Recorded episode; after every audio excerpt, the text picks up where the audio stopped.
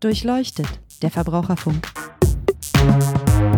Ein Podcast der Verbraucherzentrale Baden-Württemberg.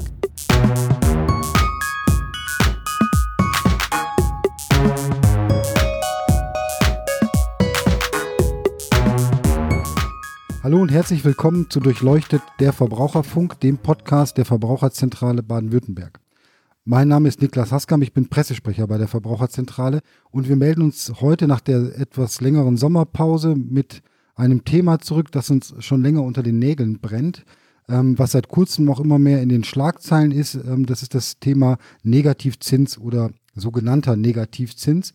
Wir haben damit in der Beratung regelmäßig zu tun. Es steht oft was darüber in der Zeitung. Verbraucher kommen zu uns, weil sie auf einmal ein Minuszeichen vor irgendeiner Zinszahl in ihrem Vertrag und in ihrer Abrechnung entdecken. Und wir wollen jetzt hier mal besprechen, was das eigentlich ist, woher das kommt und warum Banken das machen und ob das eigentlich in Ordnung ist. Und am Ende wollen wir natürlich auch Ihnen noch ein paar Tipps und Hinweise geben, was Sie eigentlich dagegen tun können und unternehmen können, wenn Ihre Bank mal Negativzinsen verlangt. Weil ich von dem Thema nicht ganz so viel Ahnung habe, ist mein Kollege Nils Nauhauser, unser Finanzexperte, heute hier. Hallo Nils. Hallo Niklas. Nils, Negativzinsen, das hört sich, finde ich, ein bisschen äh, schräg an. Also ich kenne es noch so, ich gebe Geld zur Bank und statt wie üblich Zinsen ähm, zu bekommen, soll ich jetzt dann auf einmal selber Zinsen an die Bank bezahlen. Also ich meine Girokonto, dass dann, dass man dafür mal eine Kontogebühr oder ein Entgelt zahlen muss, das kennt man ja noch. Ähm, aber Negativzinsen, da geht es um Geldanlage, Altersvorsorge, da geht es um Geld sparen und auf einmal soll ich dafür bezahlen. Das finde ich irgendwie absurd. Da kann ich das Geld eigentlich besser in Sparstrumpf zu Hause stecken. Oder wie siehst du das? Das ist auch total absurd. Also der Mieter zahlt Miete. Ist ja auch nicht so, dass der Mieter Miete kriegt. Oder äh, der Arbeitnehmer äh, Geld bezahlen muss dafür, dass er arbeitet. Also es gibt im deutschen Recht einfach Verträge und der Schuldner zahlt Zinsen, Punkt. Und der Mieter zahlt Miete, Punkt. Also ganz grundsätzlich, Zinsen sind wofür da? Also wenn man jetzt mal von dem, vom Ursprung ausgeht, ich habe einen Vertrag mit einer Bank, ich lege mein Geld zum Sparen meinetwegen auf ein, ein Sparbuch oder irgendein Konto, wie ich das noch kenne, und äh, dafür bekomme ich Zinsen, ja? Und Zinsen heißt immer bekommen, oder wie, wie definiert sich das? Ja, genau. Also der Schuldner zahlt Zinsen und die bekommt natürlich der Gläubiger. Also wenn ich das Geld zur Bank trage als Geldanlage, bin ich Gläubiger der Einlage. Die Bank ist der Schuldner. Sie schuldet mir die Rückzahlung des Geldes.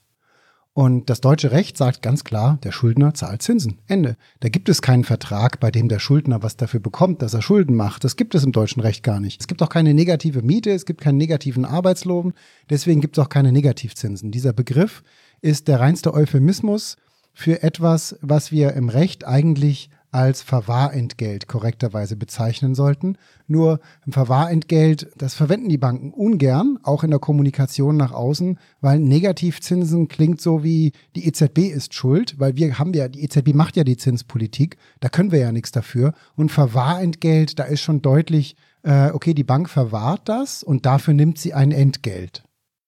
Das ist ein spannender Punkt. Also nochmal kurz Verwahrentgelt bedeutet, ist das, was man gemeinhin ähm, als Gebühr oder Entgelt bezeichnet, wenn man eben irgendwo ein Bankkonto hat und dafür was bezahlen muss, ein paar Euro im Monat. Das ist dann so ein Verwahrentgelt, oder? Na, muss es gar nicht mal sein. Also wenn man ein Tagesgeldkonto hat, da verwahrt die Bank das Geld auch, aber sie verleiht es auch am Markt, sie arbeitet damit und man kriegt auch dafür Zinsen, weil es ähm, eine Schuld ist, die die Bank irgendwann zurückzahlen kann und muss natürlich. Bei einem Verwahrvertrag ist es so, beide Parteien haben einen Vertrag geschlossen, auf dem groß draufsteht Verwahrvertrag. Und klar ist dann dem Verbraucher auch, okay, die Bank passt auf mein Geld auf, genauso wie sie auch vielleicht bei einem Depot auf die Wertpapiere aufpasst und für das, ich sag mal salopp drauf aufpassen, darf sie auch ein Entgelt nehmen. Also die Institute gehen dazu über und klar, die EZB ist der Sündenbock.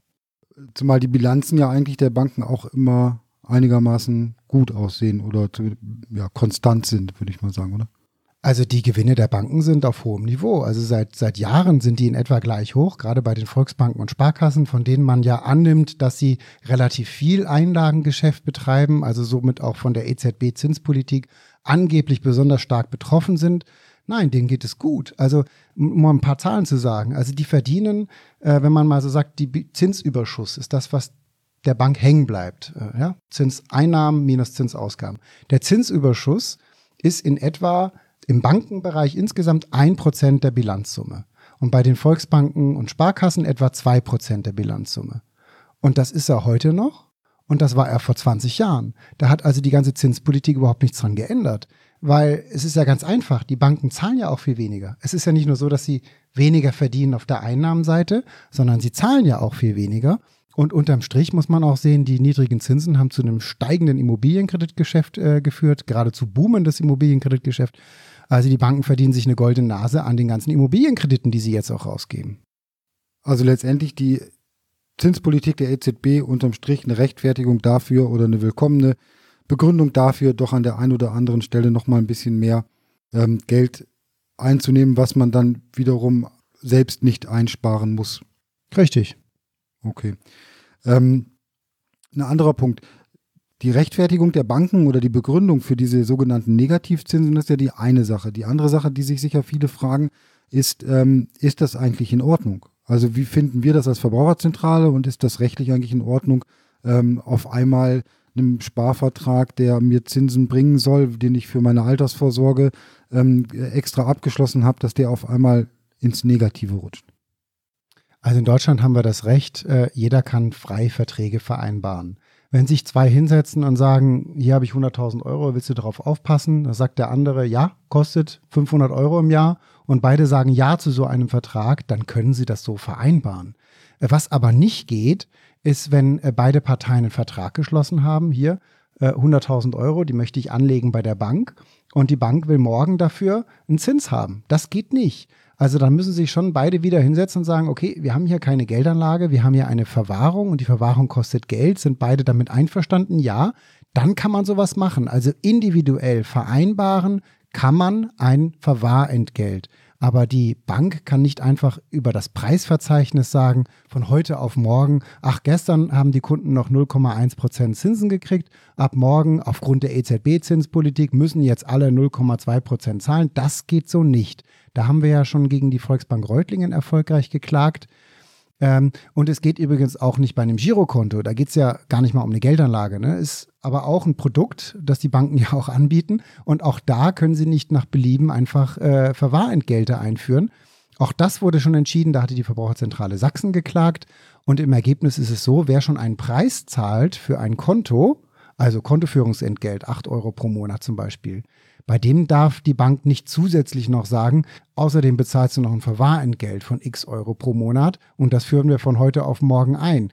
Also das müssen sich beide Parteien auch wieder von vornherein hinsetzen und genau äh, einfach besprechen, was ist der Preis und welche Leistung kriegt der Kunde dafür. Der Grundsatz ist im deutschen Recht, es gibt keinen Preis, ohne dass dafür auch eine Leistung äh, geleistet werden muss. Wie kann ich das denn als Verbraucher oder als Bankkunde überhaupt merken? Also habe ich da auf der Abrechnung auf einmal ein Minus vor der Zinszahl stehen oder äh, ist das im Preisaushang oder was gibt es da für Hinweise? Kann ja sein, dass ich das gar nicht merke. Das ist richtig. Also wir haben auch schon einen Fall gesehen, da haben die Verbraucher das gar nicht direkt gemerkt, weil äh, dieser Minuszins mit einem anderen Zins verrechnet worden ist, mit einem Bonuszins und einfach dieser Bonuszins unterm Strich geschmälert worden ist. Da konnte man das gar nicht auf dem Kontoauszug sehen, sondern musste sich selber hinsetzen und ausrechnen, aha, von meinen 1,5% Bonuszins sind eigentlich nur 0,5% gut geschrieben. Wo ist denn der Rest? Ja, der wurde dann als negativer Zins, dem Bonuszins, äh, abgezogen. Ähm, das war der Fall der Kreissparkasse Tübingen, ähm, der auch vom Oberlandesgericht Stuttgart so entschieden wurde, dass das Verhalten der Kreissparkasse Tübingen in diesem Punkt nicht in Ordnung war. Also da ging es um einen Altersvorsorgevertrag und eine variable Verzinsung, äh, eine variable Grundverzinsung, die durfte nicht negativ werden, haben die Richter gesagt. In einem anderen Fall ist es klarer. Da kriegt man einen Brief und äh, wird von der Bank dazu aufgefordert oder darauf äh, hingewiesen, ab dem so und so vielten äh, für Gelder ab 50 äh, oder 100.000 Euro verlangen wir ein Verwahrentgelt. In Ihrem Fall liegt so und so viel Geld auf dem Konto, bitte sprechen Sie uns an. Und äh, nach allem, was wir bislang so erfahren, was Verbraucher uns schildern, sind das auch immer Einzelgespräche. Also man kann mit der Bank durchaus auch verhandeln. Wenn man bei der Bank noch ein Depot hat, äh, wo ein paar tausend Euro liegen und die Bank vielleicht auch ordentlich Provision mit verdient, dann kann man diesen äh, sogenannten Minuszins oder das Verwahrentgelt sicherlich auch auf Null runterhandeln.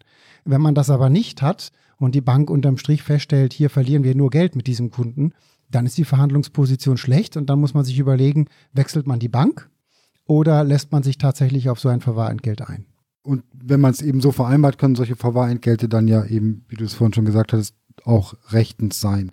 Aber immer noch mal genau hingucken, nachfragen bei der Verbraucherzentrale vielleicht noch mal vorstellen, das Ganze, weil das Beispiel mit Tübingen oder wir hatten auch mal die Volksbank äh, Reutling, ähm, das sind Beispiele, die zeigen, dass es nicht immer korrekt ist und man dann auch erfolgreich dagegen vorgehen kann. Also was mich nochmal interessieren würde, ist, um wie viel Geld geht es denn da? Also kann man das irgendwie beziffern, was das, was das letztendlich für Verbraucher bedeuten kann für ihr Sparbuch, für ihr Altersvorsorgekonto? Also die Zinsen, die jetzt im Raum stehen, sind ab 100.000 Euro und da heißt es dann teilweise minus 0,4 Prozent Verwahrentgelt. Da geben die Banken im Grunde in etwa das weiter, was sie selber bei der EZB zahlen müssen. Ja, das ist natürlich, wenn man viel Geld bei der Bank liegen hat, ist das auch eine ganze Menge. Ähm, aber mal realistisch betrachtet, man verliert ja auch Kaufkraft, wenn man das Geld zu 0 Prozent liegen hat. Ne? Also auch die ganzen Jahre davor war es ja so, die Inflationsrate war höher als der Guthabenzins und seit einigen Jahren äh, verlieren die Sparer real nach Abzug der Kaufkraft Geld. Und das ist auch nicht unbedingt der Zinspolitik aktuell geschuldet, sondern das hatten wir auch in Hochzinsjahren. Das hatten wir auch schon mal in 70er, 80er Jahren. Da hat es nur keiner gemerkt, weil man hat ja 8% dazugekriegt. Wenn aber 9% Inflation abgezogen wurde, sieht man es ja auch nicht. So, das heißt, ähm, das Problem ist jetzt in aller Munde, weil man es natürlich auch überall sehen kann. Aber realistisch betrachtet ist es eins, mit dem Sparer, die ihr Geld sicher anlegen, äh, schon seit vielen Jahrzehnten immer wieder zu tun hatten. Gut, da kann ich nochmal verweisen auf den äh, Podcast zur Altersvorsorge, den wir gemacht haben. Da haben wir das nochmal äh, auch ziemlich ausführlich besprochen, wie man eigentlich vorgehen kann, wenn man mit seinem angelegten Geld doch noch ein bisschen was ähm, erwirtschaften will. Und was man, glaube ich, auch machen kann, ist einfach mal schauen, was gibt es da noch für Banken, ähm, die möglicherweise kein Entgelt oder auch keine Kontoführungsgebühren oder wie auch immer es heißt, verlangen. Da gibt es noch eine große Auswahl. Ja, sicher. Äh, man hat ja immer die Möglichkeit, die Bank zu wechseln. Und das Gejammer äh, der, gerade der Sparkassen und Volksbanken zur Zinspolitik hängt nicht nur äh, mit der Zinspolitik zusammen, sondern natürlich auch mit zunehmendem Wettbewerb. Also immer mehr äh, Banken sind ja auch im Internet aktiv. Es gibt neue Smartphone-Banken. Es gibt immer mehr Vergleichsportale. Verbraucher können auch leichter Angebote vergleichen. Und äh, der eine oder andere finanziert mittlerweile über die Direktbank, ist viel günstiger als über die Hausbank. Viele Girokonten liegen mittlerweile bei Direktbanken und all das drückt natürlich auch auf die Margen der traditionellen Filialbanken. Und Verbraucher haben die Wahl. Äh, man muss heute kein Verwahrentgelt zahlen. Es gibt weiterhin jede Menge Banken, muss man sich natürlich umschauen, äh, die weiterhin noch einen Zins bezahlen, auch für Geldanlagen. Gut, also da kann man sich mal schlau machen, ob es da nicht noch andere Angebote gibt als die Hausbank, die auf den gesteigerten Wettbewerb mit Preiserhöhungen reagiert und dann möglicherweise wechseln. Ist es nicht sogar so, dass der Wechsel jetzt auch noch einfacher ist, weil die Banken ähm, dann eine gewisse verpflichtet sind, irgendwas automatisch dann zu machen mit meinen ganzen Daueraufträgen und so? Das ist richtig. Äh, für das Girokonto gibt es gesetzlich vorgegeben, äh, tatsächlich auch eine Art Wechselhilfe. Das heißt, wenn man da die neue Bank äh, sich aussucht, dann muss die neue mit der alten Bank kommunizieren und dann geht sehr vieles automatisch. Das ist also nicht mehr so aufwendig, wie es vielleicht vor fünf oder zehn Jahren noch war. Alles klar. Und wenn es dazu Fragen oder Probleme gibt, dann kann man sich natürlich auch an die Verbraucherzentrale wenden. Wir haben ähm, auf unserer Internetseite auch ganz viele Informationen zum Thema Negativzinsen, aber insgesamt auch zum Thema Banken, Finanzen, ähm, Altersvorsorge. Wir fassen das alles nochmal zusammen auf unserer Podcast-Seite www.vz-bw.de slash podcast. Da gibt es Informationen zu dieser Folge mit den Links ähm, bei uns auf der Internetseite. Und wenn Sie Fragen oder Anregungen haben, dann melden Sie sich gerne per Mail an online.vz-bw.de. Ja, es würde mich freuen, wenn es Ihnen gefallen hat. Vielen Dank, Nils, dass du dir die Zeit genommen hast. Gerne. Also in 14 Tagen ähm, haben wir das Thema energetische Sanierung auf dem Zettel. Ähm, da kann man vielleicht von dem, was wir gerade gesprochen haben, als Verbraucher noch profitieren, weil wenn man dann als Kreditnehmer weniger Zinsen zahlen muss, weil das der Markt gerade so hergibt, ich glaube kaum, dass man welche bekommen wird, aber zumindest muss man weniger zahlen, dann kann sich das ja auch lohnen, aber dazu dann das nächste Mal mehr. Bis dahin, tschüss.